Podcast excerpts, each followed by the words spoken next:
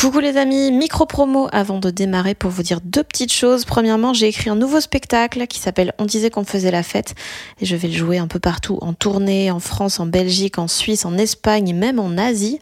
Euh, toutes les dates sont sur fannyruet.com. Et puis deuxième nouvelle, mon roman Bien sûr que les poissons ont froid sort en format poche le 2 mai et il sera dispo le même jour en livre audio.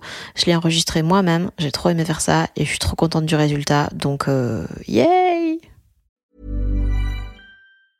Hey, I'm Ryan Reynolds. Recently, I asked Mint Mobile's legal team if big wireless companies are allowed to raise prices due to inflation. They said yes. And then when I asked if raising prices technically violates those onerous two-year contracts, they said, "What the f*** are you talking about? You insane Hollywood ass." So to recap, we're cutting the price of Mint Unlimited from $30 a month to just $15 a month. Give it a try at mintmobile.com slash switch. $45 upfront for three months plus taxes and fees. Promo rate for new customers for limited time. Unlimited more than 40 gigabytes per month. Slows. Full terms at mintmobile.com. Les gens qui me mettent le plus en colère sont les gens avec lesquels je suis d'accord. Quand ils ne font pas leur boulot, quand ils ne travaillent pas, ça, je, et là, je, je peux me mettre dans une dans un état de fureur noire. Il y a des, des là des, des, candidats ou candidates à l'élection présidentielle qui ont fait des prises de parole où, où il et elle disaient des choses avec lesquelles j'étais d'accord, mais qu'ils les disaient d'une manière nulle. Dire, le discours était claqué. Euh, j'ai, j'ai entendu des discours auxquels j'aurais mis une mauvaise note si c'est un étudiant qui l'avait fait. Quoi. J'ai vraiment entendu des candidats, candidates à l'élection présidentielle. Si un étudiant m'avait fait pareil, je mettais pas la moyenne en disant mais franchement, ça n'a pas été bossé quoi. Il y a pas de structure, ça va nulle part. Euh, Le discours il est interminable, il se répète. euh. Enfin, un étudiant aurait fait ça, je l'aurais engueulé en disant mais, euh, enfin boss quoi. Sauf que là c'est un candidat ou une candidate à l'élection présidentielle qui te fait ça, tu vois. Et le pire c'est que t'es d'accord avec lui. Ça me met dans des états de fureur noire. Et c'est pareil quand je vois un candidat ou une candidate avec euh, lequel ou laquelle je suis d'accord, qui utilise des sophismes, qui utilise des, des concepts mobilisateurs, donc des mots qui veulent rien dire. J'ai envie de dire, mais attends, nos convictions méritent mieux que ça, quoi. Et euh, donc ouais, je suis en colère beaucoup. Je suis en colère beaucoup, et mais c'est la chance que j'ai, c'est que la chance que j'ai, c'est qu'on me tend un micro. Ça se voit pas forcément dans mes chroniques qui sont faites sur un ton un peu léger, euh, avec l'œil du chercheur, la, la parole analytique. Mais en fait, derrière, c'est la traduction d'une colère. Et la chance que j'ai, c'est d'avoir une colère qui a une traduction dans le débat public.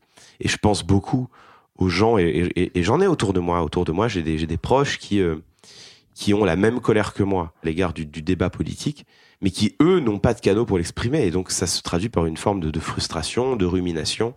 Et, et la chance que j'ai, moi, c'est d'y échapper parce que je peux, je peux en parler au moins publiquement. Et c'est ta seule façon d'exprimer ta colère? Bah, c'est celle que j'ai trouvée en tout cas.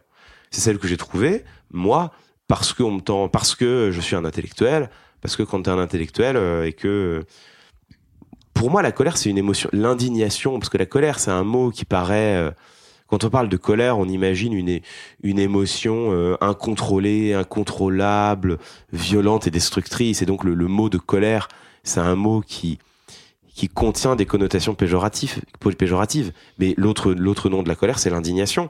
Et pour moi, l'indignation, c'est un moteur extrêmement sain du débat public.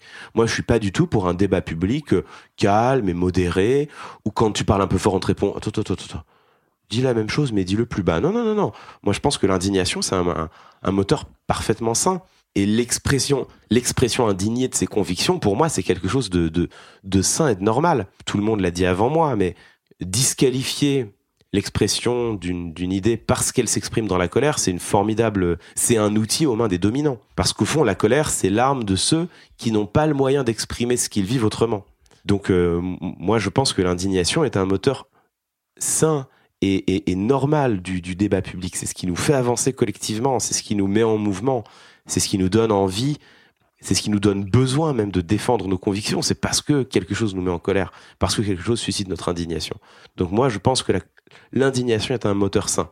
Quand euh, Virginie Despentes euh, publie une tribune au vitriol euh, où elle écrit "On se lève et on se casse", elle, elle, elle agit sous le coup d'une colère et d'une indignation qui sont qui sont saines et qui et qui en l'occurrence ont euh, pénétré le débat public. Quand euh, Adèle Haenel se lève et se casse, euh, elle aussi, elle elle, agit sous le coup d'une colère qui me semble saine et normale et, et puissante. Donc moi, je, je, je pense qu'il y a plein de manières d'exprimer sa, sa- son indignation. J'ai choisi la mienne, c'est celle qui me convient, c'est celle qui est adaptée aux armes dont je dispose. Je crois pas que je sois la personne la mieux placée pour euh, pour battre le pavé, euh, scander des slogans et crier dans un mégaphone, quoi. C'est, c'est pas, euh, d'autres le font mieux que moi. Euh, et c'est très bien. Mais ceux qui le font, c'est super et moi, je le fais différemment. Vous venez d'écouter un extrait du 46e épisode des gens qui doutent avec le politologue et chroniqueur Clément Viktorovitch. La discussion au complet est disponible sur toutes les plateformes de podcast, donc Spotify, Deezer, Apple Podcast, YouTube et toutes les autres. N'hésitez pas à vous abonner aux gens qui doutent, surtout que des nouveaux épisodes arrivent dès le mois de septembre. Et puis d'ici là, bah, n'hésitez pas aussi à me suivre sur Instagram, at Fanny ou à suivre le podcast, at Jean qui doutent. Des bisous